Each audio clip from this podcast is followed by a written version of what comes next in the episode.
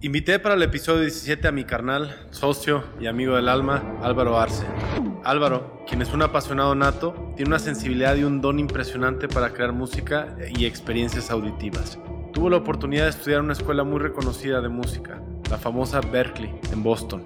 Es ahora un empresario, compositor y productor de música y piezas de diseño sonoro importantes, algunas de ellas con premios Emmy. Dentro de sus proyectos cuenta con cortometrajes de cine de arte, series de televisión para HBO, largometrajes como Chivas la película y por supuesto el diseño sonoro de Transmutando, que pueden escuchar ahora mismo en la intro de este y todos los episodios.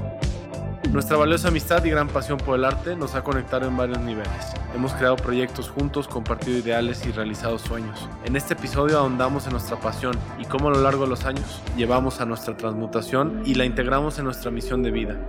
Las limitantes están solo en nuestra mente. Estás escuchando Transmutando. Bueno, tenemos la fortuna los dos de, de que nuestros papás de, de chicos nos como permitieron explorar por aquí, por allá y diferentes artes, todos los deportes, este... No, es un privilegio. Y, es un privilegio como, ¿no? Poder, eh, poder tomar decisiones como no sé si más informadas, pero, o más bien de, la experiencia de hacerlo, porque igual descubriendo los deportes o las artes distintas, tú vas escogiendo cuál te gusta, ¿no? Y también vas descubriendo que en realidad todos tenemos facilidad para muchas cosas mientras se cultiven. Sí. Totalmente. no, es un privilegio, güey, ¿sabes? O sea, uno es el apoyo, dos, pues, o sea, la libertad, porque cuántas, sí, uno es que te puedan otorgar las herramientas para hacerlo. Mi jefe, desde que yo empecé con el rollo del cine, siempre me apoyó, o sea, siempre... Mi primera cámara, que era una camarita estas de High 8, ¿no? Me la regalaron mis jefes desde bien morro y, y eso fue fundamental, güey, ¿sabes? De que, oye, le gusta el cine a ver una camarita, ¿no? Sí. Y para mí esa camarita, por más sencilla que era, fue convirtió en todo. Una, herramienta para. En todo. Para crear. Sí. Y también me entraba el rollo, también me entró un rollo de la bataca, tuve una bataca. Ah, sí. Pero eso sí, creo que no. Aunque sí, sí, digo, tú me has visto, güey. No soy malo en ritmo, pero. No, tú tienes musicalidad, pero mucha musicalidad. Como que no me. ¿Sabes qué me pasa con, con la bataca? Que. Güey, es, es sí necesitas tener como una, una persistencia muy cabrón, ¿sabes? Mm. O sea, no, no, es, no, es, no es un instrumento fácil, güey. Pero ningún instrumento es fácil. No, no, pero ¿sabes qué? O sea, por la guitarra, pues bien o mal le sacas un sonido y, y puedes medio ahí, medio improvisar. Mm. La bataca, aunque es muy orgánico, ¿no? Sí. pero, pero llega un momento que ya hay un... O sea, cuando tienes que subir de nivel, ¿no? Y ya tienes que ser...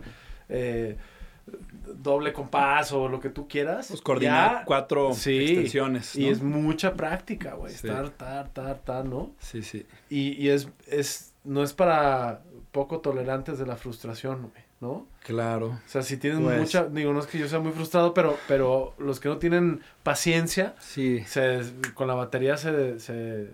Tienes que ser persistente, pues. Sí, claro. ¿no? O sea, desde mi trinchera, para mí no fue así la batería.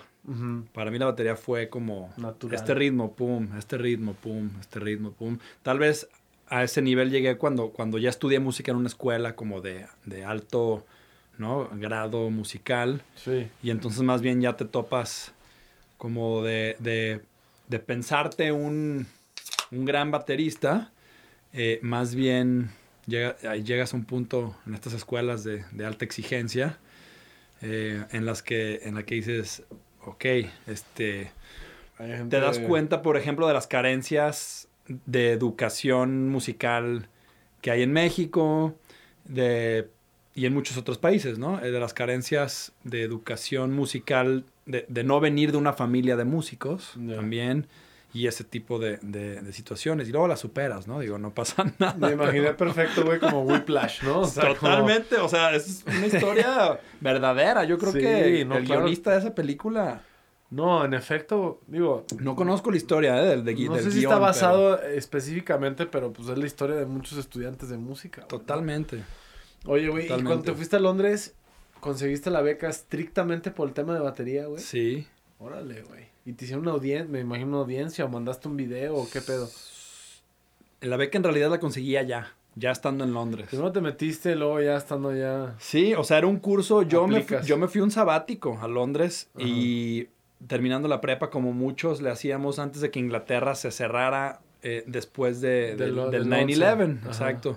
Y había, era como muy fácil ir a Inglaterra en el 2000, 98, por ahí. Había una escena efervescente, bueno, sigue estando, pero había una escena como que yo así anhelaba, ¿no? Estar por ahí eh, de música y tenía varios cuates allá. Y, y en realidad lo que pasó, yo fui a un curso de tres meses y desde la primera semana me di cuenta que me quería quedar un año o dos ahí estudiando música. Pero mis papás me pagaron como el primer curso de tres meses y un poco ya de ahí como que va solo, ¿no? Y ahí fue cuando pues me moví a ver qué onda y quiero seguir, pero tal y pues no tengo lana para seguirle, pero y fueron súper apoyadores. Esta onda que hay como en los países eh, que son muy musicales, que, que sí apoyan mucho, si ven, no solo talento, yo creo que si ven como ganas, deseo real de, de hacerlo, encuentran una forma, de, de- aunque seas extranjero, aunque no pagues impuestos allá, aunque no haya becas para, para extranjeros. em, eh, por lo menos en mi caso así fue, ¿no? En, en-. Londres. Como que vieron la forma de... Además la chispa latina, o sea, algo, ¿no? Mm, ¿No te sí. ayudó ese trip? Como de ser latino y, Pues sí, claro. ¿no? Totalmente, es que, a ver, puros europeos blancos y por ahí, por ahí un par de chavos negros talentosísimos y un latino o dos latinos en la escuela, es como Y el otro latino que era diversidad, ¿no? Sudaca. Un brasileño Ya, conguero chidísimo. Le perdí la imagino. pista, no había Facebook ya. y como que pierdes los teléfonos. O sea, qué loco, ¿no? Antes, antes pasaba más eso. Tengo como varios en la memoria de, de años tempranos en la música que me encantaría saber ahorita en qué andan y con quién están tocando y ¿Y colaborar. por nombre, güey, no lo has buscado, este compa? La neta no me acuerdo. De este compa en específico no me acuerdo su nombre. Sí he ubicado un par así. Además, dude, digo, no, nomás porque no hemos tenido chance de cotorrear así, pero ahorita ando metido en, el, en la onda.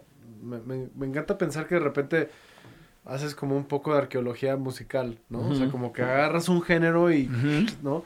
Ahorita ando clavado con, con la música brasileña de los 70 Órale. y de los 80s. Sí.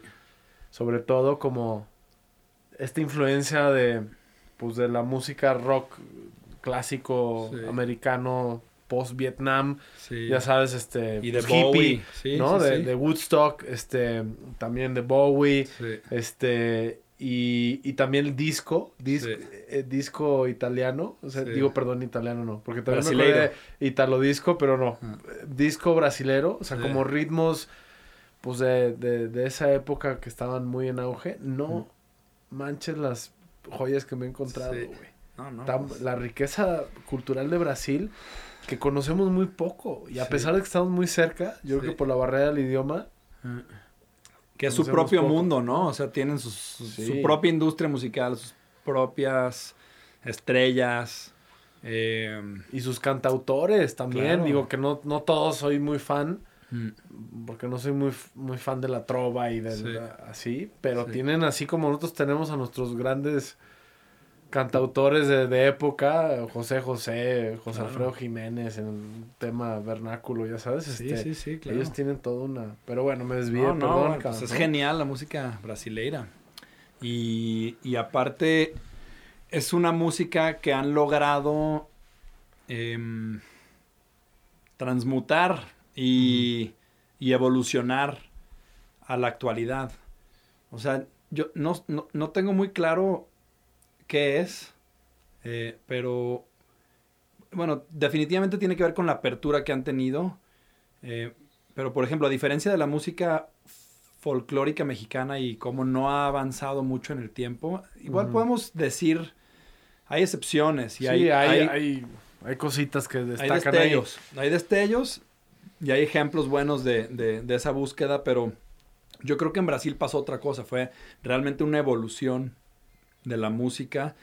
Este, eh, una apertura de los mismos músicos por fusionar con géneros nuevos y, y, y por compartir la información musical con gente que no viene de ese género. O sea, por ejemplo, a mí no, no es ni bueno ni malo esto, ¿no? Nada más es así.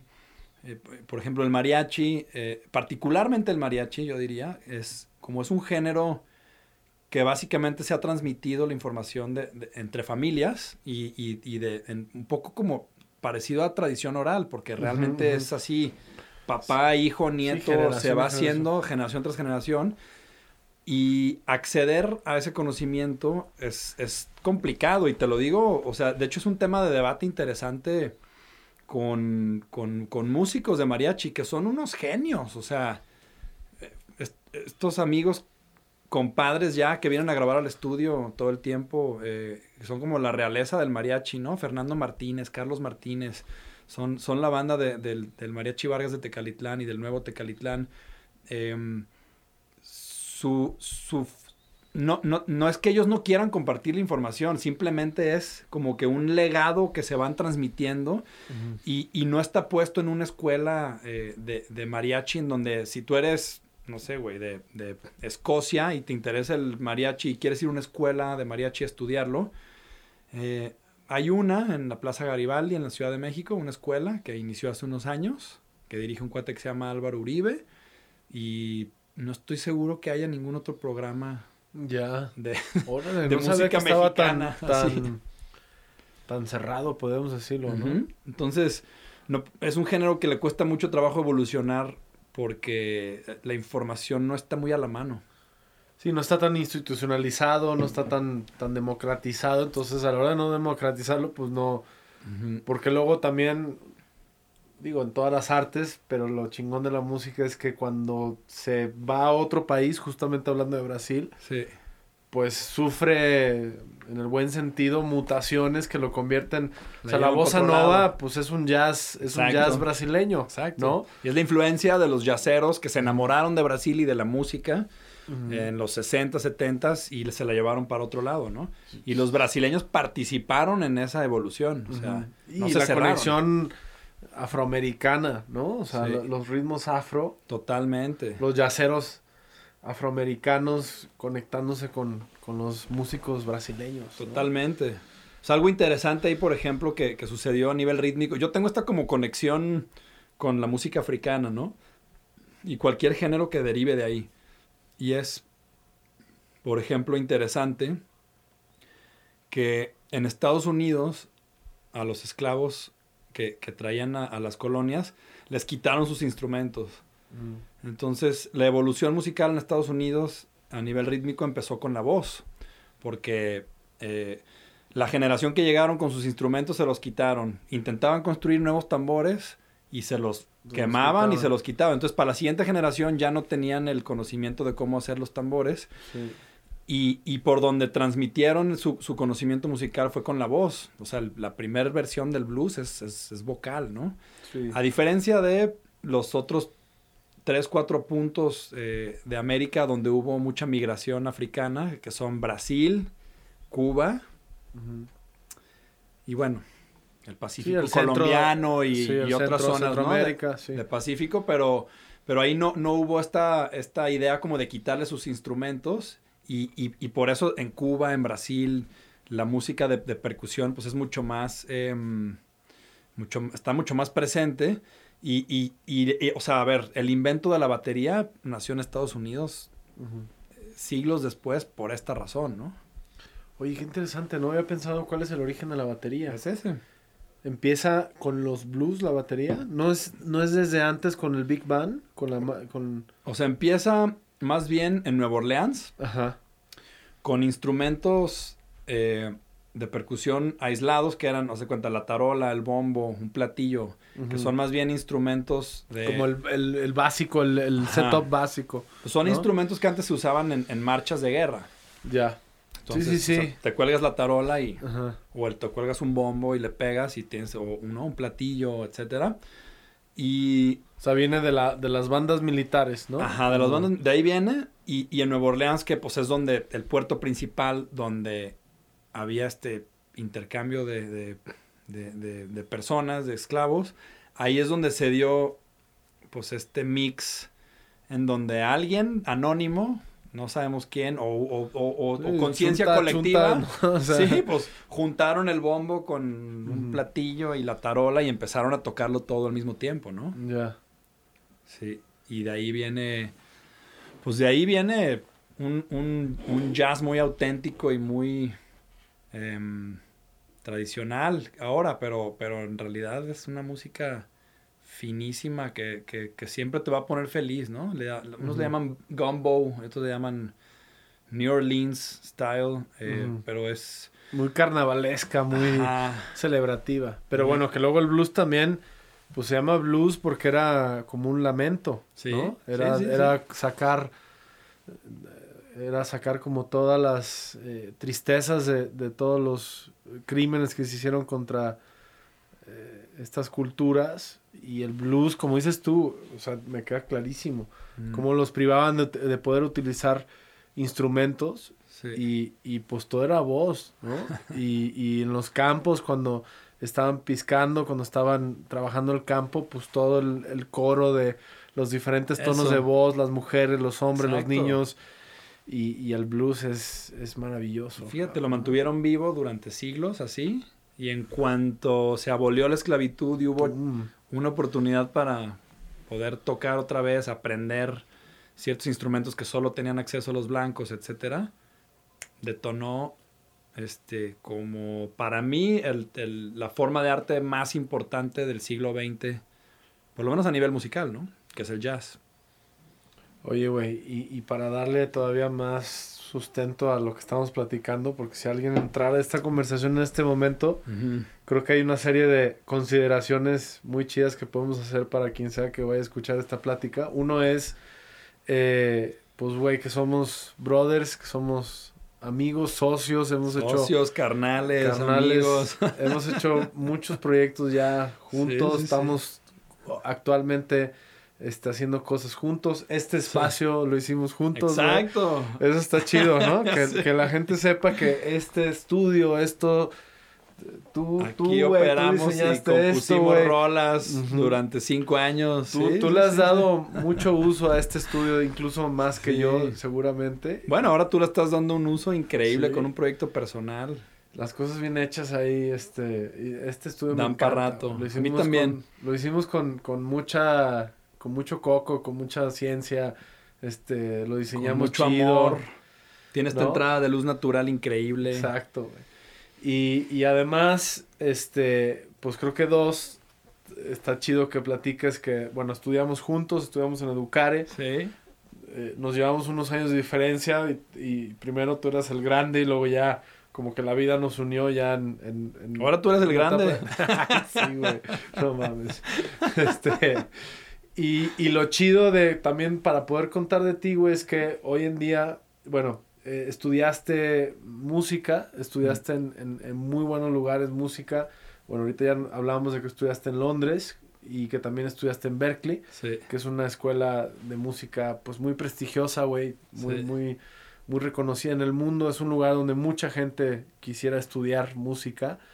Y, sí. y, y nada más como para también, este, eh, pues enaltecerte porque, porque además de que te aprecio y, y, te quiero como mi socio, como mi amigo, como mi hermano, pues eres un, eres un dude que desde que yo me acuerdo, pues muy chambeador, este, muy apasionado, mm. este, con un talento tremendo, porque no solamente eres músico, sino también eres productor, mm. eres también diseñador de audio para películas, mm. o productor, ¿no? Sí, productor sí, sí. y diseñador de audio para películas, empresario, este, tienes tu empresa y tienes tus proyectos, lo cual no es, no es común porque normalmente la mente creativa tiende a irse por solamente la parte creativa y mm. tal, y creo que tú tienes una muy buena combinación, bro, de pues de, del conocimiento y el talento creativo y también pues de, de esa búsqueda de, del éxito, ¿no? Mm. Y de salir adelante y de, de chambearle y de buscarle y de hacer tus empresas, tus estudios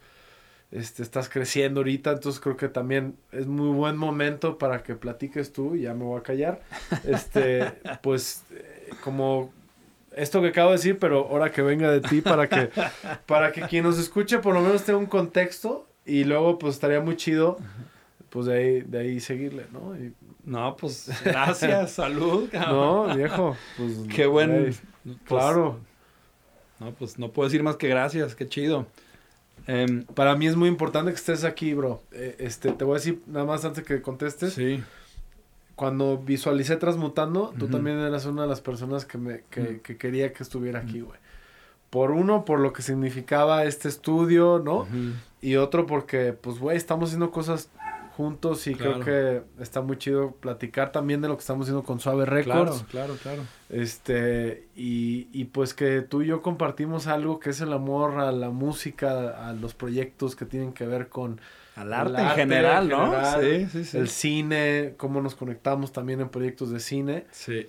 Y ya me, ya te dejo. No, pues qué genial, cabrón. Es que hay, hay una conexión eh, fuera de lo que hagamos o no hagamos que... Eh, o sea, contigo es una amistad que, que nos podemos ver tres años después, digo, nunca nos vemos tres años después, pero es de esas amistades, ¿no? Que nos podríamos ver tres años después o cinco años después y siempre vamos a tener esta plática así. O sea, no hay, no hay, no hay barreras, pues. Es, muy fácil. que no te había hablado hace, hace un par de semanas. Nomás te echo carrilla ahí. Sorry, cabrón. No, te voy a decir. no, te voy a decir, o sea. Justo lo que acabas de decir de, de, de, tener espacio en tu mente para, para, para crear, para emprender, que también es crear. Eh, para pensar en la parte del éxito, em, para organizar equipos de trabajo, chiquitos o grandotes, ¿no? Porque en mi nivel son equipos muy chiquitos de trabajo, pero... Pero es igual de complejo. pero, pero, ajá, pero, pero yo creo que una de las partes muy importantes que a mí me han, me han eh, creado esta, esta filosofía y esta visión de vida en la que una cosa no está peleada con la otra, o sea, el arte no está peleado con el dinero, el éxito no está peleado con, la creatividad, e, es, decir, no somos una sola cosa, somos muchas cosas y, y, y, lo, y lo, tal vez el reto es poder acceder a estas cosas distintas cuando se necesita, ¿no? Es decir, eh, poder componer una rola o escribir un guion o, estar, o hacer una pieza de arte y switchear de eso a ver un proyecto ejecutivo y armar un business plan y, em, ejecutar un plan de inversión, etcétera, eh, lo tenemos por dentro. O sea, no, está, no, no es que puedas hacer una cosa o la otra. Yo creo que, yo creo que pensarlo así, o sea, como que las, pensar como que las cosas son fáciles en lugar de que las cosas son difíciles, nos abre un mundo de opciones y nos conecta mucho mejor las neuronas para creer que es posible hacer lo que quieras. Y en gran parte, o sea, yo de, chavito vi eso por primera vez y me cambió mi forma de pensar totalmente. Por ejemplo, tener contacto con tu papá. Y con Pepe Vergara. Sí. Tal vez más directo con Pepe, pero, pero sí siempre tuve muy presente la, forma de pensar de, de, tu jefe que, que era, o sea, los retos son un juego, cabrón, o sea, son eh, ver las cosas como un juego y como algo que se puede lograr, nunca, eh, nunca ponerte, o sea, casi todas las limitaciones vienen de nosotros mismos. Entonces, partiendo de ahí, eh, no significa que no es difícil hacer las cosas, etcétera, pero, pero partiendo de ese punto, podemos ser muchísimas cosas en la vida. De hecho, pues todo esto es algo que, que, es de sentido común, ¿no? O sea, todos somos yo no tengo hijos, pero mucha gente es, o sea, es padre, es empresario, es esto, es, em, es, es, hiker, es deportista, es DJ, es tal. Y, y, y, creo que a mí me acomoda mucho esa, esa forma de, de, ver la vida y de, y de, y de no limitarnos a, a, que somos una cosa y vamos por este camino cerradito y fuera de esto no podemos hacer nada más, ¿no? Güey, justo, ay cabrón, digo, como, además como estoy en confianza contigo, me, atrevo todavía más a decirlo. Justo ahorita venía, eh, leyendo el periódico, tú sabes que ahora eh, estamos por estrenar una serie de, de, ¿Sí? Eh, de, en Amazon Prime. Sí, qué emoción. En donde pues por supuesto, desde mi posición de, de Chivas, permitimos que Amazon tuviera la exclusividad de grabar esta serie. Claro. Donde yo me involucré como productor, pero, pero también no estuve involucrado en este caso en el, en el aspecto creativo. Ajá. Y lo digo, te digo como porque no contigo lo puedo decir. Me estaban tirando cagada porque decían que, que yo en vez de estar concentrado en el equipo, estoy Sí. haciendo series de televisión porque lo mío es el cine. y hace unos días leí una frase de un, de un cineasta este, que, me, que me encantó porque él decía es que yo no soy eh, cineasta, yo no soy director. Yo tampoco soy cineasta y soy director, soy Amauri y Amauri es muchas cosas y tú Claro. lo acabas de decir. ¿no? Claro. Y, y, y si hay un ejemplo que lo tengo clarísimo de una persona y está aquí representado en un libro también, como tú bien lo dijiste, bro, que alguien que hizo todo lo que hizo, más aparte lo que hizo y otro más lo que hizo, cine, este, eh, fútbol, Fútbol, este, su empresa, empresas, este, fundación, eh, este, fundación, claro. este, Apoyo música, artistas, sí, apoyo, sí. apoyo a fundaciones. eh, eh, también ahora que estuvo Valentina me contó que una historia padrísima de cómo ayudó sin que recibir ningún crédito. Entonces, me encanta que esto que dices, bro, quizás eso es lo que más nos une, Sí. de que nunca nos hemos visto, yo nunca te he visto así como, ah, nada más Álvaro el que produce, Sí. el que esto, o sea, yo te podía voltear a ver y decir, oye, pues, ¿qué hacemos? ¿No? O sea, siempre, y, y tener conversiones contigo sobre qué proyectos de música podemos hacer, para mí es muy nutritivo, porque ni siquiera estoy pensando, aunque sabes muy bien que últimamente pues he tenido menos tiempo, por supuesto, Sí, sí, sí. para estar haciendo lo que antes hacíamos quizá con, más tiempo, pero pero a veces no, no es un tema de tiempo, es de limitaciones y, Mm. y no hay limitaciones y me la pellizcan. Voy a, Sí. voy a hacer siempre lo que me apasiona porque si yo no hago todo lo que yo tengo el potencial para hacer, entonces cualquier cosa que yo haga nunca va a ser nunca voy a ser suficiente para esa Sí. cosa. Claro. El hecho de que estemos haciendo tantas cosas, que te hagas versátil, que pienses fuera de la caja, es lo que te nutre como ser humano y el ser humano tiene un si algo no me cabe duda es que el De ser humano tiene un potencial pero monstruoso. De acuerdo. Y un gran ejemplo de eso es, es este podcast, ¿eh? O sea, porque yo te admiro por, por aparte de toda la, la, la, pues los retos y la carga de muchas cosas que tú has conscientemente decidido hacer y, y, y, y aparte lo estás haciendo bien y dedicándole el esfuerzo, el cariño, el tiempo que, que requieren las cosas. O sea, te das el, el, el- no quiero decir el lujo, porque no, o sea, te das tu necesidad de expresión, eso es lo que yo creo, y tu, tu- tus ganas de seguir haciendo cosas y de, y, y de mostrar tu parte auténtica de ti mismo, te, te llevan a hacer un proyecto personal como este, eh, en el cual habla mucho de quién eres tú, yo creo, porque igual podrían ser preciadas tus, tus horas de tiempos libres para ti mismo y, y- seguro que te las das, pero, pero, o sea, el hecho de que tú hagas esto y, y te pongas, ¿no? Como a, a buscar a tus colaboradores, a la gente que admiras, a la gente que con quien que- crees que hay una conversa interesante para hacer esto, es un gran ejemplo de esa versatilidad que, que tú tienes. No, bueno, y, y que tú tienes, porque... Gracias, viejo. Este, yo, y no lo decía nada más para enaltecer esto, o sea, no...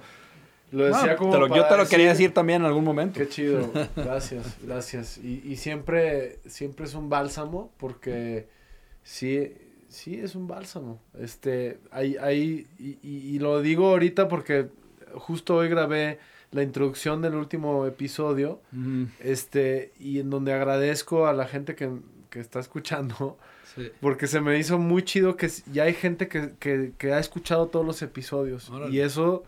Y ahorita, o sea, va a estar escuchando esto que estoy diciendo y ya para no desviarnos tanto, decirles que estoy bien agradecido. No me importa si es uno, dos, diez, veinte, treinta, cien, mil, mil personas, quien sea que reciba algo chido de esta plática o de todas las pláticas, pues ya con eso me, me doy por, por este por cumplido, ¿no? Totalmente. Este, pero pero Chido. también parte del origen de, de la intención y, y por ejemplo, cuando yo me imaginaba vamos a ir transmutando y, y, y entre esas personas que yo me imaginaba tengo que traer a Álvaro a transmutando porque creo que tienes cosas bien interesantes que platicar, ¿no? De entrada me parece bien importante mucha gente, por ejemplo, se acerca conmigo y me pregunta, oye, es que mi hijo o mi sobrino o el hijo de un amigo quiere estudiar cine y, y como saben que yo estudié cine, me preguntan y, y- y ¿qué- ¿qué les recomiendas? ¿Por dónde Ya le me, damos? imagino que te pasa igual también, Sí, ¿no? claro, claro. Este, oye, mi, mi primito quiere estudiar, quiere estudiar música. Y, y creo que la- tengo varios amigos músicos, entre Sí. ellos tú eres uno de ellos, tengo sí. otros varios, creo que Educare salieron varios, Varios. varios, músicos. Sí, sí. Este, y siguen saliendo, sigue saliendo talento de Educare artístico. Creo que Guadalajara también está chido que platiquemos cómo ves Guadalajara. Esa si quieres la dejamos para después, pero Sí. eh, la carrera de la música tampoco es una carrera fácil, eso también hay que decirlo, ¿no? Sí. O sea, no, no es fácil. Quien sea que es, es determinado y, y- y perseverante y, y constante va, va a ser exitoso en lo que sea que lo apasiona. Pero definitivamente la música, así como el cine, pues son, son carreras que, que hay que echarle porque si no, no es fácil sustentarse, hay menos oportunidades de las que ya normalmente hay en otras profesiones, ¿no? sí. Entonces estaría chido, bro, que, que platicaras un poquito, porque yo te considero como un músico exitoso, un productor, un empresario. Y, y cuál crees que sea como la ruta, este, pues la ruta consciente de, eh, pues hacer de tu vida la música y, y que también puedas vivir, puedes vivir una vida abundante, una vida exitosa Claro. dedicándote a la música, porque hay este paradigma, ¿no? Sí, Ay, vas sí. a ser músico, digo. Uy, no. No, De los pa- es, como, es como de la vieja cabrón. escuela, ¿no? De Sí. que, uy, no, mi- a todos mis amigos les fue mal en la música, no Sí. lo hagas, y así. Sí, hay este Pero también paradigma. hay doctores, bueno, pero Exacto. bueno, échale, ¿no? O sea, también hay doctores No, sí, fracasados, güey. El tema es, ¿no? El fracaso y el éxito personal, pero dale, viejo. Sí, dale. pero, pero, pero justo es una mentalidad anticuada. O sea, esto de, de no lo hagas, cuidado, eh, a todos les fue mal, o, o se perdieron en las drogas, o sea, es como, eh, yo, yo creo que em, hay, la música es un, una- la música y el cine podría también decir, porque también estoy muy involucrado en, como en, en, en la- en hacer música para, para cine y convivo mucho no solo con músicos, ¿no? Con directores, con guionistas, con directores de fotografía em, y de ahí pues con un montón de, de más gente.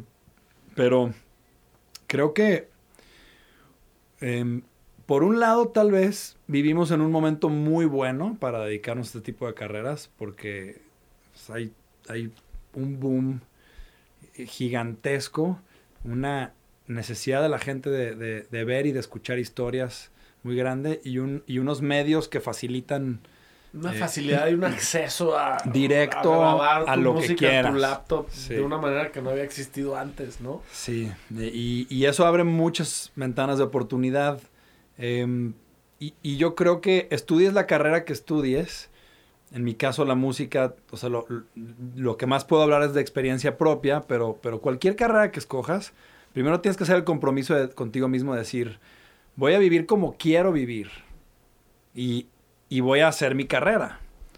Pero no pensar que porque estás estudiando algo en lo que la gente te dice que no hay lana o que no hay oportunidades o lo que sea, eh, tú te vas a limitar a lo que la gente diga, dónde está tu caja de, de- de De limitaciones. posibilidades. Sí, o sea, son dos, dos pilares, ¿no? Bueno, en este, o sea, en este caso chiquito, no estoy hablando en la vida en general, pero aquí son dos pilares. de tu estilo de vida, cómo quieres vivir, y la carrera que escoges hacer. Y uno no, no debe estar peleado con el otro. O sea, tienes que poder tener éxito en las dos.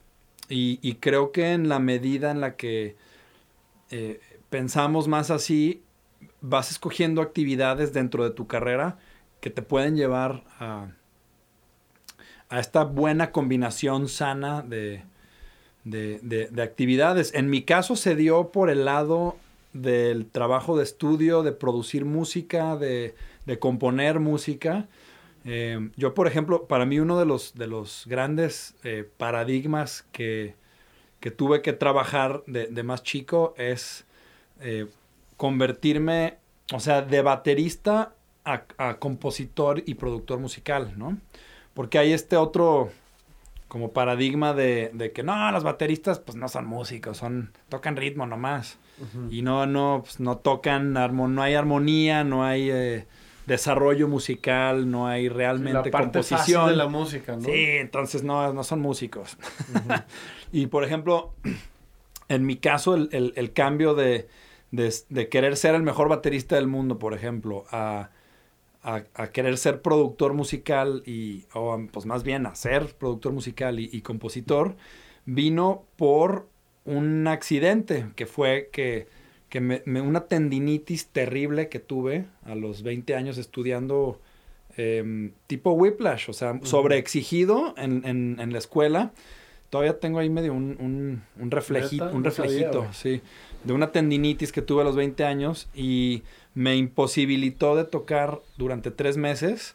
Mi brazo dejó de funcionar, o sea, se me paralizó eh, y, y, y, no podía, o sea, fue como muy, una experiencia muy frustrante en ese momento que no, no mejoraba. O sea, los tendones tardan mucho en regenerarse. Y yo creo que yo con el mismo estrés que tenía de que hice un gran Estaba esfuerzo estudiando. para venir a Boston con una beca que tengo que sostener sí o sí y, y no me funciona el brazo. Mm. Y entonces, en esa etapa de, como de mucha reflexión y también mucha frustración, ¿eh? Eh, y, y, y, trabajo personal y terapias, etcétera, eh, como que llegué a la conclusión de que lo que depende de, de, mi, de mis acciones físicas, como un deportista, eh, va a ser una carrera corta. Uh -huh. no, no, es difícil tener una carrera eh, longeva, duradera, eh, de algo que depende de, de, de, nuestro cuerpo, por más triste que suene, pero pues es una realidad. Este... No, y qué buena realización, güey. Porque no sí. todo el mundo a una edad corta se puede dar cuenta que a lo mejor hay una, hay un, una limitación de tiempo en, en, lo que uno hace. Sí, sí, sí. O sea, pues ¿no? te accidentas. Eh, no, y ves al bataco los Rolling Stones, pues tiene 90 años bueno, y... también te puede pasar, no, claro. O sea, también, güey, es uno ¿no? en un millón. Sí, o sea, Charlie Watts ahí sigue, ¿no? Pero bueno, eh, eso es parte, de, fíjate, un accidente, o sea, o, o bueno, o una condición, una uh -huh. enfermedad te puede llevar a, a, reflexionar sobre la vida y sobre cómo puedes desarrollar una, una, carrera más larga. En mi caso fue una reflexión sobre qué, en, en qué confío más, qué me va a durar más, mi intelecto, mi oreja, eh, eso o, o, o, mis brazos, ¿no? Mi memoria muscular, etcétera. Y ahí fue como un parteaguas de, de, de, de, más bien tomar la decisión de hacer cosas con mi, con mi mente. Uh -huh. Que también obviamente pues, se nos va a ir en algún momento a todos, ¿no? Sí. Este, pero creo que eso es algo importante en, en, en particular en mí y, y, y, vino, vino a quedarse porque yo nunca, como lo que platicábamos ahorita, nunca he creído que por ser baterista no soy compositor. Y este, pues para los aspirantes a músicos o músicos jóvenes que nos estén escuchando, y pero también aplica a cineastas y aplica a artistas en general, incluso uh -huh. aplica a cualquier otra profesión, porque no estamos limitados a hacer lo que hoy día eres. Uh -huh. Podemos crear cosas para hacer otras cosas más en, en el futuro, ¿no? Sí. Uh -huh. No, y es curioso, a mí me pasa, de repente me llegan como estas solicitudes de, oye, Mauri, hago música, este, creo que hay una mentalidad también pasa mucho en la música de que eh, como si solamente el hecho de que te apasiona la música es suficiente y piensas que va a llegar a alguien uh -huh. y alguien te va a potenciar, ¿no? Sí. Eh, o sea, eh, sí, no, pasa mucho, ¿no? Sí, es, sí, Oye, es que escribí ya una firmé canción. con tal manager. Sí. Uy, voy a tener éxito. Ya Sí. firmé con tal disquera. Y la realidad es que, y tú lo has visto, y creo que lo hemos visto un poco en el medio de la música, tam, creo que hemos visto más casos de que no funciona Claro. que más casos de éxito. Por eso los casos de éxito son muy relevantes en la música. Estoy hablando específicamente, que Sí. también por supuesto se relaciona todo en general. Pero en la música hemos visto, y, y creo que me ha tocado ver mucha, muchas bandas de Guadalajara que, que no ponían ese extra esfuerzo Mm. y que pensaban que solamente porque Por tocan su bien, talento. sí. por su talento va a ser suficiente Para, para llevarlos al éxito y al estrellato, ¿no? Y, te das cuenta que, sobre todo, por ejemplo, con las bandas, o sea, cuando ya es un grupo de músicos, Sí. que es mucho más complejo. Digo, tú y yo hemos tenido esta conversación muchas veces, Sí, ¿no? sí, Cuando estaba Suave Records y que ahora estamos viendo, oye, eh, vamos a, re- a- a revivir la disquera. Pero pues por supuesto que no es el formato tradicional de disquera, ¿no? Claro. O sea, no vamos a estar buscando pues llegar a, a gestionar a una persona este y, y procurar darle lo que necesita, este, porque es muy desgastante cuando no hay una ética de trabajo, o sea, a lo que voy es Claro. No vamos a perder nuestro tiempo con, básicamente, se resume eso, ¿no? sí, Con gente que no está dispuesta a hacer toda la otra parte no musical de- del trabajo. Pe- Pero, digo como una lección, porque también es como, si estamos hablando de, oye, ¿qué recomiendas para que alguien que quiera hacer de su vida la música, por qué ruta? Tiene que haber ahí también un warning, ¿no? Sí. De decir, oye, maestro, maestra, tienes que entender que tu talento no es suficiente. Mm. Que el talento es una parte y que por supuesto, si naces con ella, pues qué fregón. Sí. Si la desarrollas, pues felicidades. Sí. Pero luego viene una etapa que, digo, una parte que es, tienes que chambearle. Porque yo sí he visto mucha gente que se ha querido dedicar a la música y simplemente porque piensan que son, que les corresponde que la gente diga, oye, wow, tu música, déjate, te recojo de donde estás y te voy a hacer Claro. millonario y, y No famoso. No va a pasar. Y también he visto gente con mucho talento, pero que le ha trabajado Sí. día y noche y, en- y ha logrado los éxitos de una carrera musical Sí, sí, sí. pública y, y abundante, pues porque, el- porque le ha talachado. ¿no? Y, y yo me acuerdo mucho también de ti, de tu etapa de Impostors, que también estuvo muy chido porque ah, después de Educare, donde yo te volví a ver después de un tiempo fue en los Impostors. Tocando. Me tocó filmarte en Sí, el, en sí, el sí. 212. En Chapultepec. Ahí. metidazo, ¿no? Con Picho y... Ahí nos reencontramos también, Ajá. ¿verdad? Sí. Y, y viejo, yo sé que ese proyecto, pues hoy en día ya no, no es. Digo, no- tú me dirás, no- lo, lo tienes en stand-by o a lo mejor no. No, no, es, no es tu realidad de ahorita, Sí. pero, pero lo, lo mucho, poco que hiciste eh, fue muy exitoso. O sea, Sí. lograste, para el poco tiempo que estuviste con Picho en ese proyecto, se Sí. lograron cosas muy chidas, ¿no? Ah, una etapa genial. Sí. Y la Sí. disfrutaste también, porque. Y sí la extraño, ¿eh? Extraño el escenario, extraño tocar en vivo y extraño las giras. Em, pero creo que para todo hay momentos en la vida. Y sí me veo de gira otra vez, ¿eh? O sea, no porque esté más viejito y semipelón, me veo como que no, pues ya fueron mis tiempos de tocar en vivo. o sea, creo que sí me veo como a los 52 así tocando otra vez por el mundo, claro. Qué cagado. Qué chido.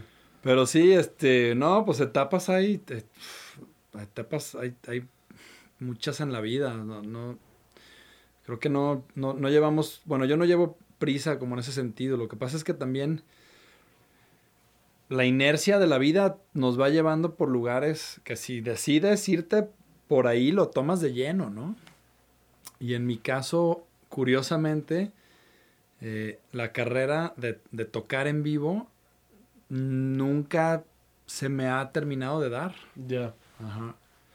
Y, lo voy a retomar en algún otro momento, pero tal vez de joven cuando aspiraba a ser como un ¿no? touring musician, así, músico de giras, tal vez tenía una, una ansiedad como, como una semifrustración de ya, de que ya sucedan las cosas, de ya, o sea que es algo que ahorita lo veo em, como de más grande y pienso, si hubiera sido más paciente y si hubiera entendido que los proyectos no siempre llega la retribución económica Inmediata. así a los seis meses de, de cuando em- empieza a haber efervescencia alrededor del proyecto, yo creo que hubiera tenido la, la paciencia como para decir, nah, vamos a seguir trabajándolo, a seguir echándole y, y, y, tal vez por la edad que tenía, ¿no? 25, 26 años, que tampoco es tan joven, ¿eh? O sea, ya, ya digo, a los 25 eres un adulto por donde la quieras ver, nomás.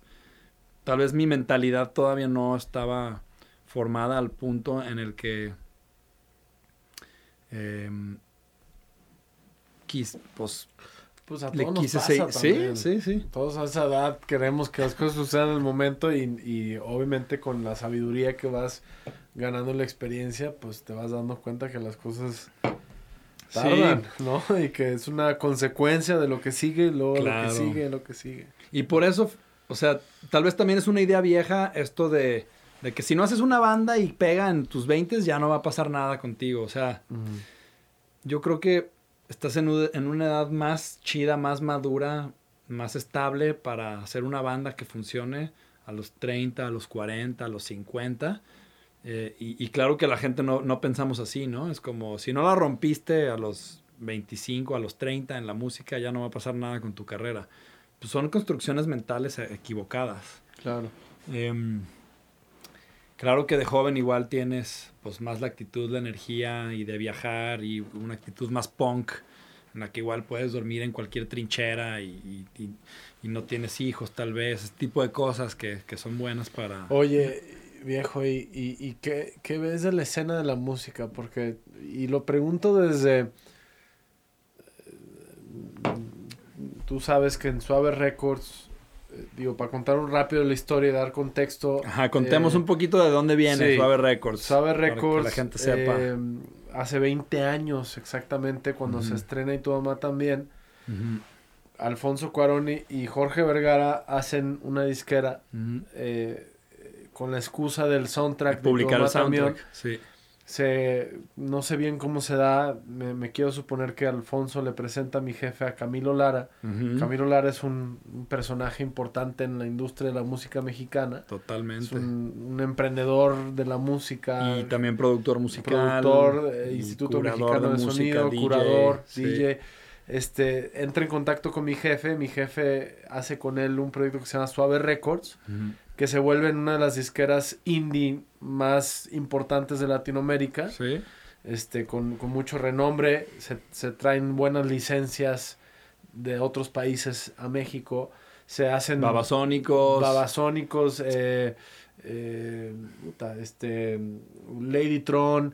Ladytron. Este, eh, ¿Cómo se llama? Eh, pues Elis también, Paprika. Bueno, Elis es en otra etapa. Eso, eso no fue licencia, ¿no? No, no fue con, producción. con Camilo. Ajá. Este hacen Bolobán, Bolobán, hacen el disco de Joselo de Café Tacuba. Joselo. Y luego, pues, tiene un auge muy chido con mm. una propuesta muy chingón de diseño. Un concurso este, de música a nivel Latinoamérica, sí. ¿no? Luego, pues... On Music se llamaba. Ah, pero eso ya fue también después. Después, ok. Este...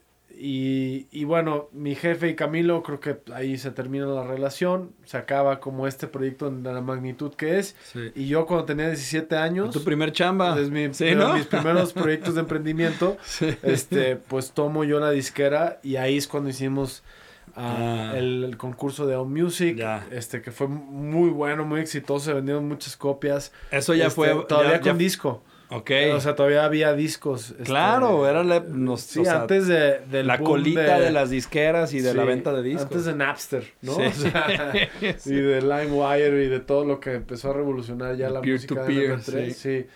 Y este, eh, hicimos, al, bueno, construimos el proyecto de Alex Paprika, a Paulino Monroy. Paulino le dimos Monroy, sus primeras claro. oportunidades, luego él este se hizo de todo el éxito que hoy en día tiene por con mucha perseverancia este Paulino que sí, es alguien claro. que, que, admiro y, y, quiero también este hicimos varios proyectos uh -huh. luego este cayó ahí una calamidad y se acabó suave por mm.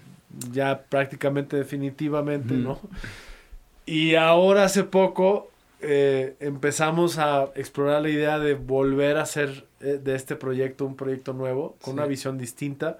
Porque desde entonces, pues, se colapsó la industria de la música como tal, ¿no? la disquera se transformó completamente para convertirse ya en, en, lo que hoy en día empezamos a ver, pues, un auge distinto de, pues, del streaming musical, ¿no? Ya pues ya, ya me, dio mucha risa que vino Valentina, al final nos regaló unos discos de su, de su último disco. O sea, físicos en CD. Sí, físicos en CD.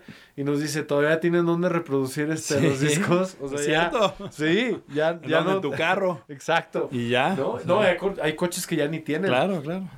Hay computadoras que ya ni puedes. Y si no tienes un CD player en tu casa, pues ya no puedes reproducirlo. Y, bueno, y tú, por otro lado, pues eh, tienes tu proyecto de semillero, ¿no? En tus estudios como productor, eh, donde también te has involucrado en proyectos más allá de como productor, ¿no? Has sido parte de la creación, eh, producción, tuviste tu propio proyecto de Impostors. Sí. Y ahí como que también ahí medio cruzamos eso que tú estás haciendo con lo que Suave en algún momento fue que ya no volverá a ser lo mismo. Digo, lo tengo que decir, pues ya no es lo mismo, pero tiene... Pero eso emociona, ¿no? Sí, sí, tiene su cierto, su cierto recorrido esta marca, esta, este sello discográfico. Totalmente. Y que hoy tenemos una visión, pues igual y un poco más holística, sin ser tan disquera, ¿no? De... Nace de la pasión por la música, ¿no? El proyecto. Sí. No, pero dale, a ver, tú complementame. Yo ya dije mucho, ¿no? Entonces, suave pues ha sido un vehículo y algo recurrente. Para serte honesto, hubo un momento en donde yo también dije, güey, ya. Ajá. ya, ya fue, güey, ¿no? O Lo platicamos. sí, no, y platicamos como por año y medio, güey. Que si sí, que si no, que si aquello. Sí. Porque también, pues es algo que empezó alguien más y qué chido. Pero también, pues ya pasaron 20 años. Pasaron 20 años desde el origen de Suave. Justo este año. 20 años. Pues eso Qué, qué, chido que lo estamos lanzando al mundo este año también, ¿no? Sí. Dos décadas después. Y a ver, y tú platica. Pues yo, creo. dije mucho. Yo, o sea, yo por un lado creo que a mí me emociona mucho toda la incertidumbre que hay en la industria musical, justamente, ¿no? O sea, como que no haya el concepto del disco establecido o del, de qué formas se pueden vender o no la música. El streaming es lo que está ahorita sucediendo, pero no sabemos por cuánto tiempo. Este, pero si no hay streaming, güey, que... Paga una mierda el streaming. O sea, los artistas este, merecen mucho más que lo que paga el streaming. Y lo digo así abiertamente, ¿no? Creo que, por ejemplo, o sea, creo que un, un gran ejemplo de, de, nichos donde se sigue vendiendo música, eh, no, no streameando, no streameando la, la, música, sino vendiéndola como, como, como es, porque el trabajo de crear, producir, mezclar y publicar música es, es, vale muchísimo más de lo que paga el streaming. Y la maquinaria constante a la que te obliga el sistema de streaming de estar publicando rolas cada mes, cada seis semanas, como maquinita para poder aparecer en, y, que los y que los algoritmos te tomen en cuenta para que estés presente, etcétera. Yo creo que es una se convierte en, un, en, una cosa muy desgastante como para el arte. Y por ejemplo, las, o, sea, un ejemplo que, que, me gusta poner ahorita es como las disqueras de música electrónica que siguen vendiendo tracks, ¿no? Porque los DJs siguen necesitando música en buena calidad y no la van a a descargar de Spotify o de YouTube ahí MP3 chafas para poner en su set. Entonces, eh, este tipo de nichos donde se siguen vendiendo, o por ejemplo Ethereum, o sea, las criptomonedas y los NFTs a través de la música, que eso apenas está empezando a suceder y que hay como campo virgen para crear muchas cosas, ¿no? Y justo esto, esta idea como de crear y, y no hay nada, o es que la venta de la música se empieza, más bien, siempre ha sido, yo creo, pero durante mucho tiempo hubo un, sistema muy establecido que se rompió totalmente y ahorita hay campo fértil para crear y el que, el que crea y el que se le ocurren ideas que funcionan es el que vende música. Uno por la calidad musical y dos por la creatividad del estilo de venta y de cómo la promueves. Y los que lo logran ahorita en la actualidad, o sea, es un aplauso y una ovación por su gran creatividad, no solo de producirla, sino de cómo se vende, ¿no? Porque es muy difícil. Tenían un éxito y supieron migrar muy bien a, lo que hoy en día, ¿no? ¿Sí? Porque ya, habían ya tienen un bagaje que les ayudó a entrar también a esta nueva etapa. Pero hacerse de hoy de ese éxito desde cero. Muy difícil. Es difícil, ¿no? Y paréntesis, hace poquito creo que vi. No sé si lo que gana un artista por un concierto es el equivalente, ni, ni siquiera un concierto, no sé qué referencia, era el equivalente a tres años de tocando la canción todos los días. O, era una cantidad de cuenta para que un artista... Streaming. Streaming. era así como para que un artista gane una pirruña así de... es una pirruña. Dos mil dólares. Eh, tienes que estar escuchando su canción durante 24 horas una, en repeat durante tres años, ¿no? Pero bueno, paréntesis cerrado. Pues es, una, es una locura. Yo creo que no puede durar este esquema en el que estamos ahorita. Y, y, hay leyes que tardan mucho tiempo en pasar y en teoría va a mejorar eso, pero, pero yo lo que no va a cambiar es el, es el sistema esclavizador de estar publicando música todo el tiempo para que sea relevante en playlists, en, y este, estos algoritmos te tomen en cuenta para que estés ahí sucediendo, ¿no? Y yo, yo, creo que eso no es bueno para el arte a largo plazo y como más, ¿no? Filosofando sobre... Es algo en lo que tal vez nos tenemos que adaptar y hacerlo, pues esos son los tiempos en los que nos toca vivir. Pero en un nivel más profundo yo creo que eso le, le, le pega duro al arte, a la creación, porque la creación no sucede sistemáticamente, repetitivamente como robot a cada mes, a cada seis meses. Pero hay géneros que pues, no requieren de mucha de mucha talento y mucho arte. Pues le pega al arte. Pues sí. ¿No? no, y, y sabes que mientras decías esto, güey, estaba pensando que pues quizá ahorita el, el gran auge de la industria de la música ya fue. Ya fue. Ya fue. Estamos hablando, yo creo que creo que llegó a su pico pues en los ochentas y los noventas, ¿no? O sea, no sé, pienso en Michael Jackson, en Madonna, en, las superestrellas. las superestrellas que pues, llegaron al, a la meca de, digamos, a la, a la cima de total de, de, lo que es la industria de la música. Y de ahí para, para adelante, pues ya no es la misma industria, ¿no? Aunque que no significa que, no hay éxito y que hay gente haciendo cosas súper interesantes y nichos públicos muy interesados en ciertas cosas, pero claro que se ha hecho una cosa más seccionada y más de nicho, ¿no? Porque hace poco también creo que salió que Kanye West es el, el hombre afroamericano más rico del mundo. ¿Será? ¿Más que Jay-Z? Sí, hace, hace poquito, hace dos semanas salió una cosa así. Pero también, digo, a mí francamente la música de Kanye pues no, no es así mi, mi hit. Hay cosas, hay cosas que me gustan, pero no, no, no es ¿Te ponen los pelos de punta? Sí. pero, pero es un güey que también está incursionando en la moda y creo que su gran fortuna ni siquiera viene de su música. Viene del todo el trip de los tenis y eh, de su marca de tenis, mm. eh, Kissy o no sé cómo se llama, de su ropa en la fregada. ¿no? En fin, pues pero no, nada más como para dar un contexto. Pero todo esto que estábamos diciendo y, todo el rollo que echamos fue porque íbamos al tema de cómo está la, la industria de la música en, México. Y no sé si quieras hablarlo como desde cómo está en Guadalajara y cómo está en el DF o cómo, cómo la ves en México. Porque yo siento que creo que no está en el mejor momento. Pero tú me dirás, ¿no? Porque, por ejemplo, en el género de rock, pues no ha salido una una gran banda de rock. Creo que la última gran banda de rock, pues eso es, ¿no? Digo, no se habla de Café Tacuba, pero Café Tacuba empezó antes. Sí. Este, Molotov, este...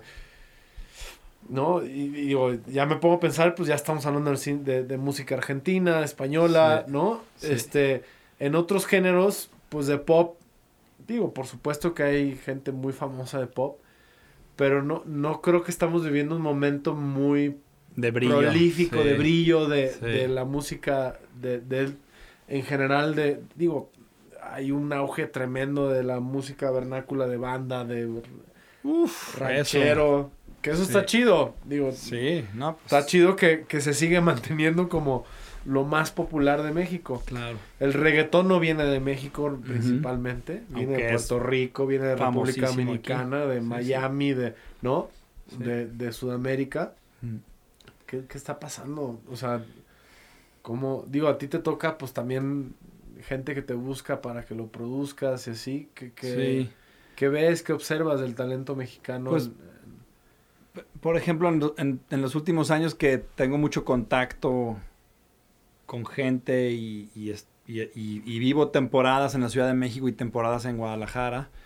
Em, a mí, por ejemplo, mudarme a Guadalajara hace dos años, eh, sí me doy cuenta del gran talento que hay y, como una frescura que hay, a diferencia de la Ciudad de México donde hay muchísimo talento, no va por ahí el, el lo que quiero decir, el punto, es, es simplemente en Guadalajara hay, un, hay mucho talento y, y pocos agentes que lo desarrollen alrededor del talento. Entonces, como que hay un... Poca industria también alrededor del sí, talento. Sí, porque no hay...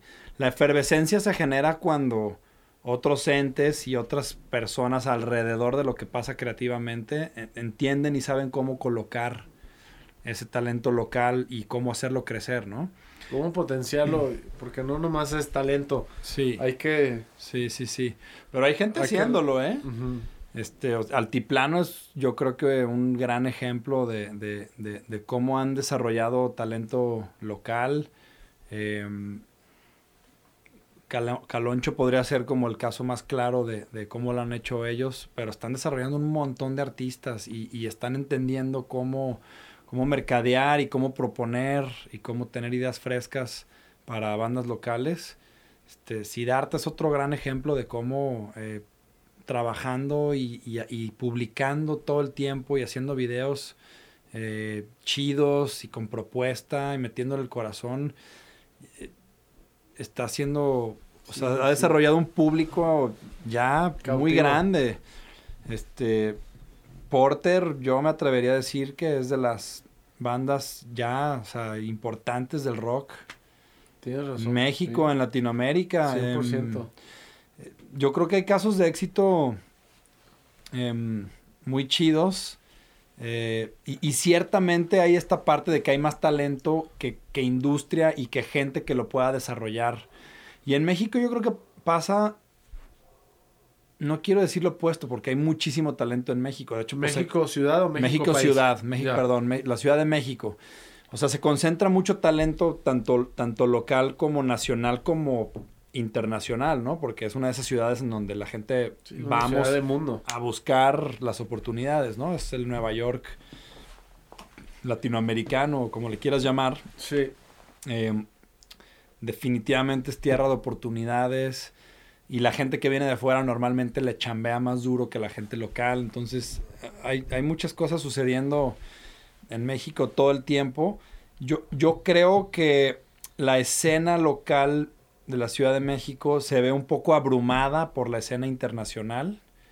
O sea, ahorita en pandemia no, pero normalmente hay tantos shows tan grandes de bandas gigantescas internacionales. O sea, mi último concierto antes de la pandemia fue The Cure en la curva 4 ahí de, de, del autódromo, 50 mil personas, se acabó la chela a la mitad del concierto, nunca me había pasado eso en un concierto, o sea, puros rucos chupando como bestias, eh, ya todos secos a la mitad del concierto.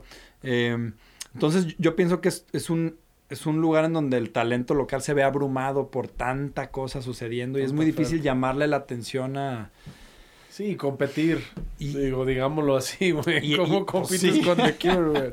Y en los 80s, 90s, pues cuántas bandas internacionales iban a la Ciudad de México a tocar. Había una escena nacional. Sí. Que, que todos los fines de semana lo que había, lo que la gente iba a consumir era el rock nacional, ¿no? Sí, Maldita Vecindad, El Tri, Caifanes, este, Caifanes. Tacuba. De ahí a un montón de, de, otras bandas, ¿no? O sea, estamos... Bueno, antes los Scorpions, la revolución de Milano Zapata. claro. Que todavía andan ahí tocando en la Barba Negra. Qué gusto, vamos a verlos. Sí. Pero perdón, te interrumpí, güey. Este... No, eso. Esas eran las bandas que, que nuestros papás iban a ver y que la gente en esos tiempos iba a ver. Y ahorita una banda local, ¿cómo compite con, con una banda que la gente lleva esperando dos años para ir a ver? es, esa es una parte que y luego igual no consideramos mucho, pero que está difícil, ¿no? Y luego yo creo que hay muy pocos empresarios que le apuestan a la música, porque sí es un negocio riesgoso, em, pero claro que es un negocio que si le pones el ojo bien a donde, donde hay algo sucediendo, como en cualquier negocio, te va a dar. Nada más tarda un poco más de tiempo que en el negocio de los jitomates, que pues es comida y todos necesitamos comer. Sí. Y yo como lo veo, el, el, negocio de la música es también es comida, porque este, nutrición para el alma todos necesitamos. Aunque Sí. no nos demos cuenta, todos en algún momento de la semana necesitamos nuestro momento de poner tu rola y subirle y olvidarte del problema que tienes en ese momento. Pero, pero surge otra cosa, porque no sé si te pasa hoy en día, es que ya la sobreoferta, o sea, ya Ajá. con que tengas una suscripción en, en Spotify o en, en Apple Music Sí. o lo que tú quieras, en- o te conectas a SoundCloud, Sí. Es tanta la oferta que de repente dices, Abruma. a veces sí, a mí me pasa, digo, te quiero escuchar música, no, no, no sé qué. no sé qué, güey, ¿no? Porque es como tanto. Y, A mí y me gustaría ser más riguroso en, en la forma en la que escucho música porque también de repente dices, "Ah", no, o sea, como que escuchas lo más rápido que se te ofrece Sí. y no te llena, entonces tienes que clavarte un poco más para encontrar las cosas. Y a veces es tanto que, que tanto, tanto abruma. Es, así de sencillo. Yo me Te- siento te- exactamente igual. Sí. Y hay veces que prefiero el silencio. Digo, por ejemplo, yo... Sí. Sí, sí, sí. Es que también en mi caso porque me dedico a escuchar todo el día, ¿no? Y es como escuchar activamente también es- requiere energía y, y te puede cansar. No, y ahora podcast aparte, ¿no? O sea, aparte, güey. Sí, ¿no? Digo, es genial, ¿eh? O sea, yo audiolibros sí escucho, por ejemplo, porque Sí. está muy chido. A veces estás haciendo actividades que pues no puedes traer el libro en la mano, pero poder escuchar eh, pues un libro eh, cuando vas manejando o, o- o, pues, ahí limpiando tu casa es, es- es- está súper chido tener esa herramienta.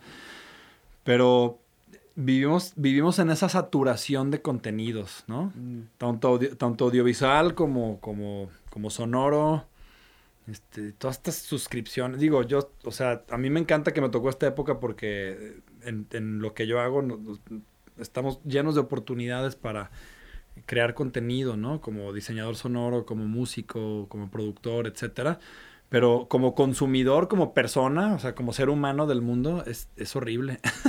No, porque. Y, y tocas un punto bien interesante, güey. ¿Cómo, ¿Cómo te conviertes en relevante ante tanta oferta, no? Este. eh, la- yo estaba leyendo ayer. No, no, no leyendo. eh, recientemente alguien me presentó una información pe- específicamente de México. de la cantidad de horas que trabaja el mexicano, estamos en los primeros lugares del mundo Ah, sí. de cantidad de horas que trabaja el mexicano. Órale. Fíjate qué loco, ¿no? Porque el paradigma es, El huevón. es huevón el mexicano. Ah, ni madres. no, ni madres. Trabajamos un chingo. Sí.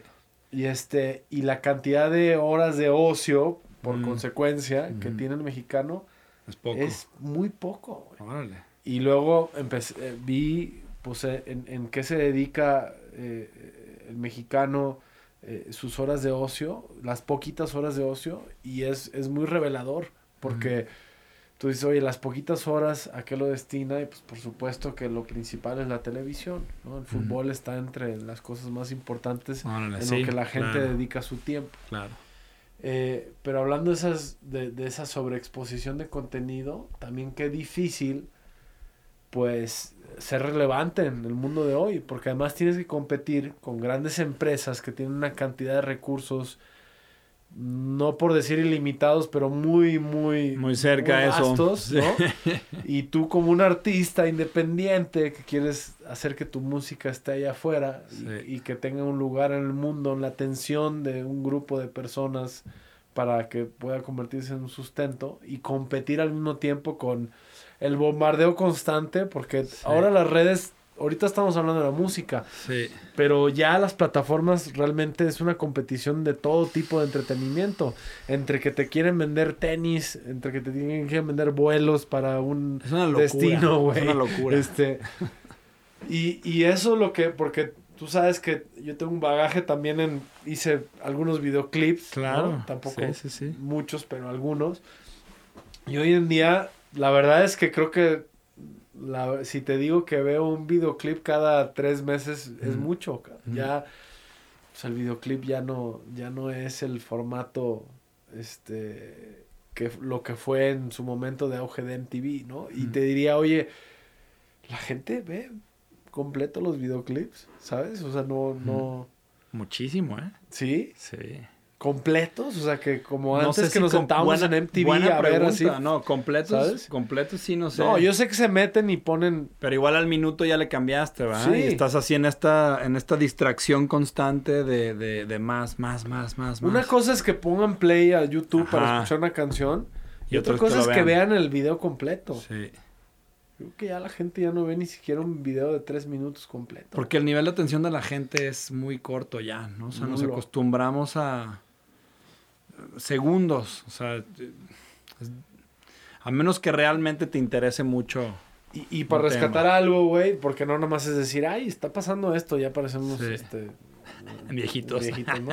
Y, es que antes, cuando había TV, la chingada, ¿no? Pero, pero, digo, tú que, que andas y que andamos, que estamos generando, estamos explorando la idea de hacer nuevos proyectos. Sí. ¿Cuáles son los elementos? Tú decías hace rato, uno es pues la, frecuencia, ¿no? Estar publicando. Estar publicando. De hecho, una de las incógnitas de este, de este programa, de este podcast, fue qué tan frecuente lo hacemos, ¿no? Afortunadamente, prácticamente... Está en la mente de todos eso. no, sí, sí, y, y, afortunadamente solamente creo que hemos fallado una semana, pero prácticamente desde que arrancamos todos los jueves hemos posteado un, pues, episodio. Porque, porque, constante. Porque si quieres estar ahí, pues tiene que haber una frecuencia, ¿no? Este, pero, pero definitivamente eh, eh, es complejo estar eh, tratando de ser relevante. Digo, ¿cuáles son los elementos que tú observas que, que hacen que, que un que, a ver, te lo voy a poner, a, este caso que estamos, bueno, tú principalmente, yo me estoy colando al, al crédito, pero de un talento nuevo, de alguien joven, de una chava joven que tiene mucho talento, que tiene mucho potencial. Sí. Y que, y que, y cómo es que un alguien que, una chava que tiene potencial se va a hacer ese camino hoy en día ante una oferta infinita de posibilidades, ¿no? ¿Qué, cuáles son los elementos? ¿Por dónde empiezas? ¿No? O sea, pues ¿cómo construyes esa, ese espacio, esa, esa tensión en, en, ante todo este tumulto de cosas. Yo creo que la música siempre va a ganarse su lugar por sí sola. Em, fuera de los formatos y los tiempos en los que vivamos. Porque, por ejemplo, ahorita, justo em, un, un, proyecto de música puede ser más exitoso, por lo menos momentáneamente, por la vía como del influencer, ¿no? ¿no? No de la música. Es decir, si tú estás constantemente publicando eh, y tus ensayos y aquí y allá, eh, y, te conviertes en un canal, en un pequeño medio de música como banda, como artista, fuera de que si tu música es buena o mala o lo que sea, porque eso es subjetivo, vas a tener muchísimo éxito. Em, y eso no es una carrera musical, es una carrera en redes sociales. Pero no estoy diciendo que no hay que hacerlo, o sea, esa es la forma ahorita de hacerlo. Ahora, yo, yo pienso que, y justo hablando de una chica joven con mucho talento, que justo es uno de los proyectos que estamos descubriendo ahorita en la disquera, em, yo creo que las, por ejemplo, las colaboraciones sinceras en la música siempre van a ser un camino al éxito. Entonces, por ejemplo, un artista joven, em, que busca una colaboración con una banda establecida, que tiene nombre, que tiene seguidores y que tiene la sensibilidad de jalar, de, bueno, no de jalar, de, de participar en un tema junto con un artista joven que, ellos van a compartir su público con esta persona que llegó a la escena musical, siempre es una forma en la que muchísima gente puede conocer a un artista nuevo y hay que buscar esas colaboraciones. Y ahí es una cosa de no tenerle miedo a mandar mails, a buscar por Instagram, escribirle a la gente a la que tú admiras para, para hacer una rola. Y más que hacer una rola, ya tener la rola lista y a mandárselas directamente y decirles, quiero hacer esta rola contigo. Y eso, pues puedes no recibir respuesta, o puedes recibir un no, o puedes recibir un sí. Mm. Pero es una vía en la que alguien te va a decir que sí. Igual y tienes ¿no? una lista de 10 y de esa lista de 10, uno te va a decir que sí. Pero pues si no la buscas, nunca vas a saber si se va a armar esa participación o no. Oye, güey, cambiando, no de tema, pero, pero expandiendo también un poco como... ¿Cómo ves tú el regreso de... Pues el regreso, es que a mí se me hace tan extraño decir el regreso. Pues el nuevo mundo, ¿no? O sea, ¿tú crees que la gente va a estar ávida de nuevo por las mismas experiencias en vivo? O sea, que Mm. simplemente de repente Regreso a los vamos a... shows. Sí, sí, sí, de los shows. Sí. O sea, ¿tú crees que este, esta ausencia, porque en mi caso, por ejemplo, la, la cuarentena Sí. me trajo cosas muy lindas Sí. y sí, de repente uno dice, ay, güey, ya no, no salgo como antes, ¿no? Pero también eso está bien, ¿no? Sí. Pero también de repente dices, como que algo me falta, güey, ¿no? pues o sea, sí. digo, ahorita estaba pensando cuándo fue la última vez que vi una banda en vivo. A ver, ¿cuándo fue? En- creo que en Año Nuevo. O sea, en Año Nuevo fui un, un Ahorita, o sea, de, restaurante. 20, de 2020 a 2021. Sí, sí. Digo, En un eh, eh, restaurante. eh, sí, en un No, restaurante. pero un show, un show, Un show. un escenario y, y pantallas y bien puesto y No, pues. alguien de no. quien eres fan así tocar. Yo creo que así. Concierto, concierto, más de un año. Yo sí me acuerdo porque fue The Cure, o sea, entonces Sí. como que lo tengo muy presente. No, grande. No, yo tengo presente del DF. Fue el último que vi fue Depeche Mode en el DF. En el DF. Mm. Pero bueno, vi otros DJs en la Sí, sí, sí. No, en Año Nuevo. En Año Nuevo. Y te preguntas si eso va a volver o no va a volver. Sí, ¿tú crees que haya un hambre por, por, por la música ahora después de la pandemia, Sí, la música en vivo? Yo creo que ¿O va a crees volver. que va a haber como una especie de entumecimiento en donde la gente, porque por ejemplo los cines, Ajá. los cines están fatales, Sí, sí. No, no, creo que están eh, abajo 90%. Sí, no, no, no, no, terrible. De las industrias más ¿No? afectadas. Y, y, y no es que a la gente no le guste el cine, es que simplemente estábamos tan acostumbrados a algo Sí. que de repente lo dejaste de hacer Y no te, como- sí, no te vas a meter en una caja cerrada sin ya no volviste. ¿Sí me explico? O sea, yo siento que también eso le puede pasar a la, a- a la música en vivo. La gente se desacostumbró. Puede ser. Bueno, pero, Pero a es que diferencia- es difícil a porque diferencia no del estoy tratando de generalizar porque Sí. también hay bares que nunca cerraron con bandas en vivo durante toda la cuarentena. Pero yo estoy hablando como del arte, ¿no? De, de la música en donde pues puedes ir a un lugar de jazz, puedes ir a un lugar de rock, los festivales. Volverán, volverán de la misma forma. De, no de la misma forma, pero yo creo que va a haber un renacimiento. Ya. Porque la, la actividad de, de, de juntarte en bola a ir a escuchar música en vivo es ancestral. No es de ahorita, ¿no? O sea, es- está impreso en el ADN del humano. Mm. O sea, igual en- con los cazadores recolectores hace 70 mil años era juntarte alrededor de una fogata, tamborilear y bailar alrededor de ella. Y, y en los 60 empezaron los, los shows masivos y ahorita ya pues es la, como la gloria, bueno, hasta el 2019, ¿no? Como la gloria de los shows en vivo y, y los eventos masivos, etcétera. Pero va a volver de alguna forma, no sabemos, no tenemos muy claro cómo. Eh, Ocesa está tronadísimo, Live Nation está tronadísimo, o sea, estos emporios y medio monopolios de, de la industria de los shows, pues sí, más bien monopolios de la industria de los shows, Sí. eh, se están reconfigurando y va a haber nuevos competidores, lo cual a mí me emociona ver cómo puede ser eso, ¿no?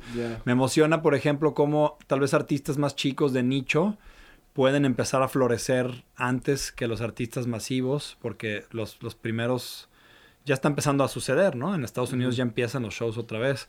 Eh, y en venues chiquitos, más controlados, es donde van a empezar a, a ver más shows.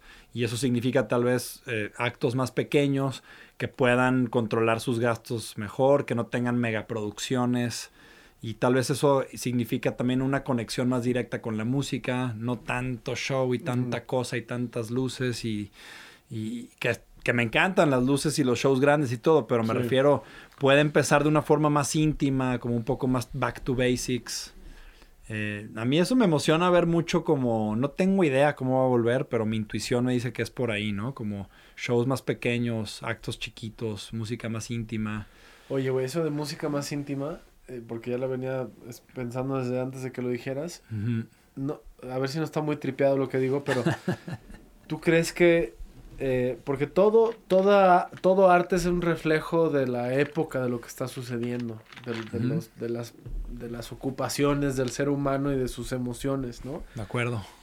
Los 50 pues es la posguerra, ¿no? Los Beatles, este, viva el amor, viva recuperar eso que nos hace sentir, vivir, apreciar, ¿no? Yo creo que los 50 se caracterizan por güey, estuvo horrible la guerra, vamos, vamos a, uh, celebrar y sí. los 60s y 70s, pues aparte de la protesta, pues también es esa continuación de la liberación de todas estas nuevas generaciones de los hijos de los de, los de los que les tocó la guerra, la guerra gente pues estricta este afectada. Entonces hay rebeldía. Obviamente Vietnam por, por decir una influencia importante este, los movimientos sociales, los estudiantes, este, las protestas eh, eh, raciales en Estados Unidos, también importantísimas para el desarrollo de, la música, de los sentimientos.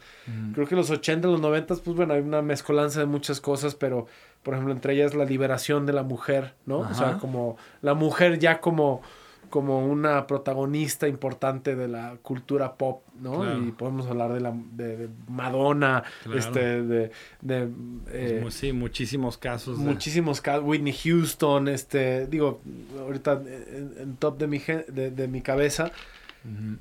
Yo creo que los 2000 pues también eh, hay algo interesante, ¿no? Este, creo que habla mucho también como de la decadencia de los valores, ¿no? Este, bastante, digo, hay cosas bien interesantes. Pearl Jam, este, YouTube, que no soy muy fan de YouTube, pero se convirtió en un fenómeno mundial por como pues eh, Pink Floyd, Roger Waters con su show de The Wall, este, eh, o, estos shows que, que, tienen que ver con hacer conciencia de cómo los gobiernos nos controlan o, o, o, cómo romper con esos paradigmas. Sí. ¿Y tú crees que después de esto que nos sucede la pandemia, que es una confrontación entre muchas cosas, una confrontación con la mortalidad y, también una llamada de atención desde mi punto de vista, un ramazo de, oigan, algo, algo, estamos haciendo mal. Algo estamos haciendo mal para que haya una pandemia mundial y se muera mucha gente de un jalón y, todo lo que está pasando o pasó o está pasando en diferentes lugares digo, se siente, no, no, hay que ser muy genios para decir, puta, se sintió como una olla express, güey, ¿no? Sí, claro. ¿Tú crees que la música se pueda volver en los próximos años como ese, ese, ese medio de quizás hacer conciencia de lo que nos pasó? O sea, eh, yo quiero creer que sí.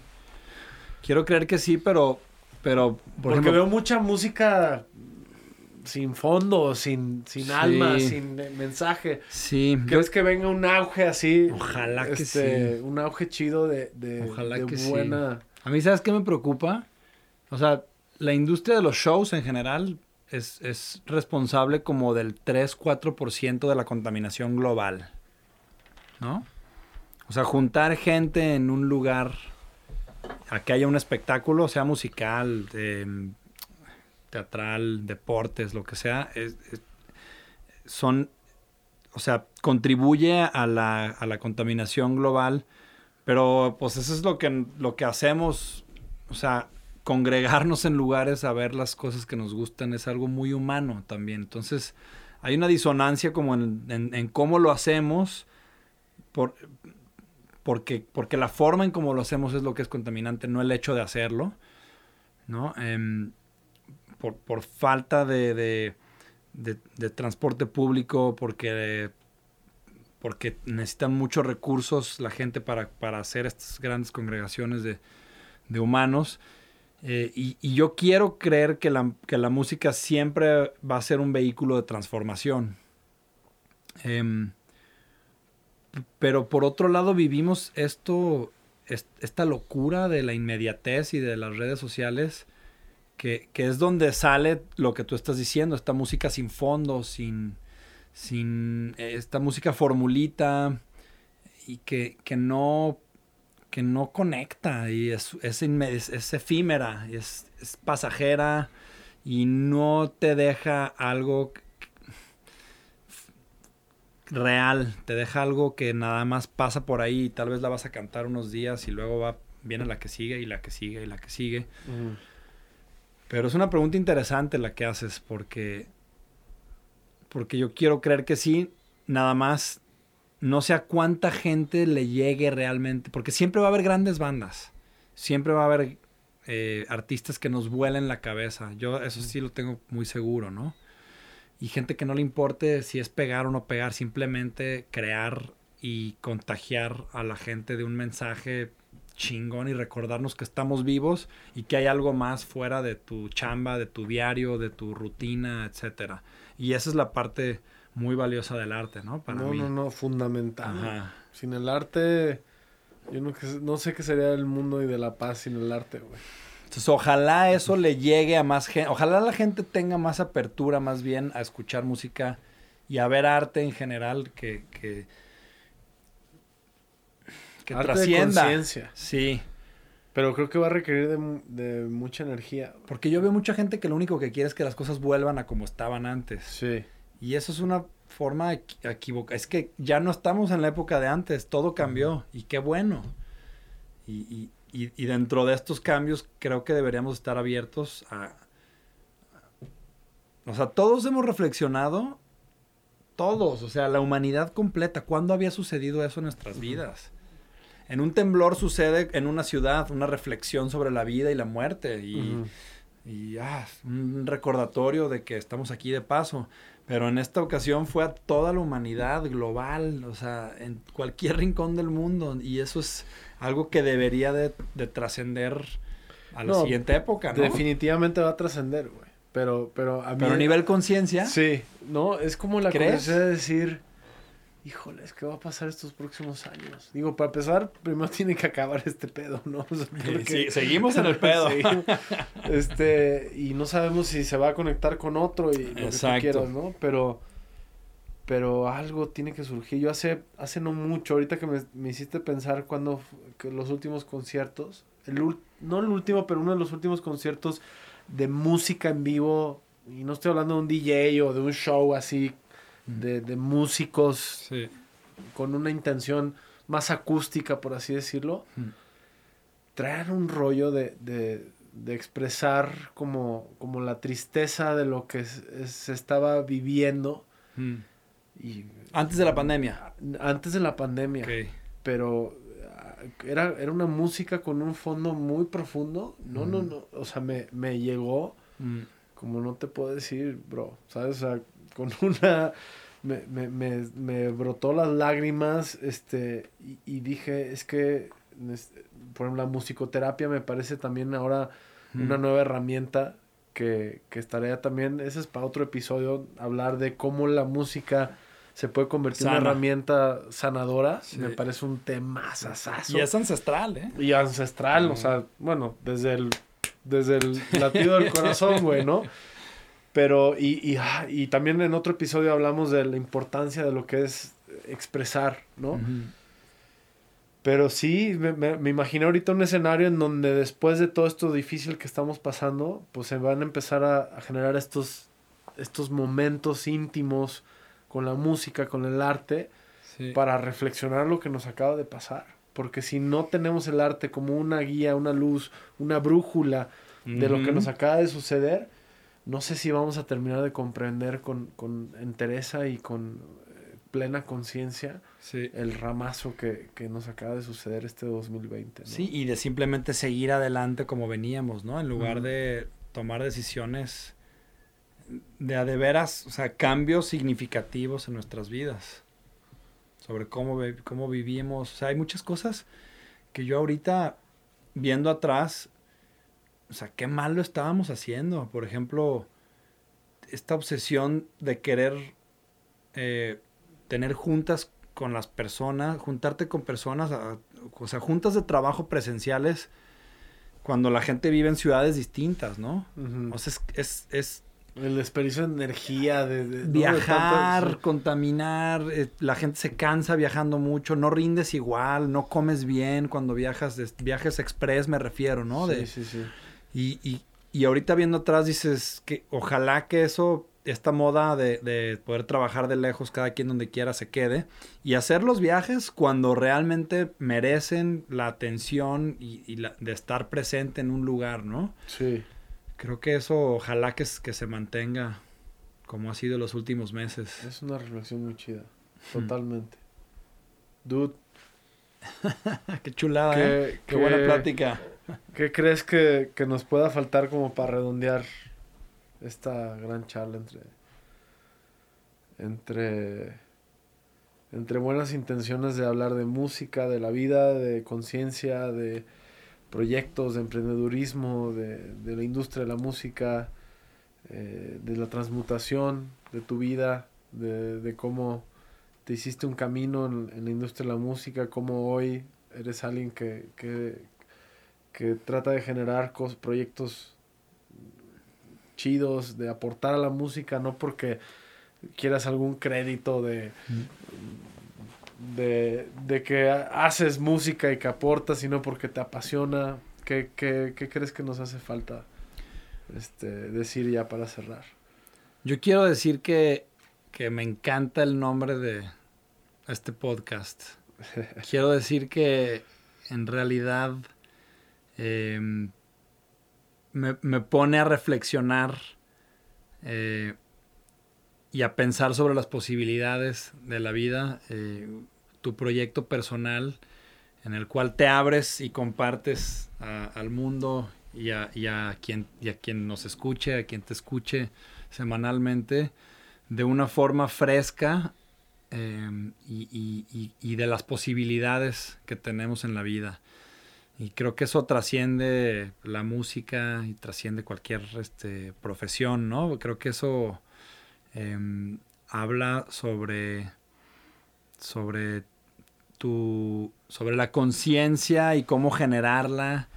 Y, y, no, y es un recordatorio de que tenemos que seguir reflexionando sobre la vida y seguir creando y, aceptar, embrace el cambio porque siempre va a estar ahí presente y, no tenemos escapatoria al cambio, más bien tenemos que aventarnos al río y nadarlo y no sacarle. Y, creo que esta es una herramienta súper eh, valiosa. Gracias por, recordarme, ¿no? Y por eh, cada que veo tu podcast y, que veo que anuncias un nuevo episodio, eh, me da frescura ver que ¿Y si los escuchas, güey? Sí. no, he escuchado los 15, cabrón, pero. ah, ¿verdad? No, no, qué chido, sí. me he echado cuatro o cinco completos. Ya es. sí, es algo. Gracias por estar aquí, güey. No, pues gracias a ti por invitarme. Qué buena plática. Chido. Chido.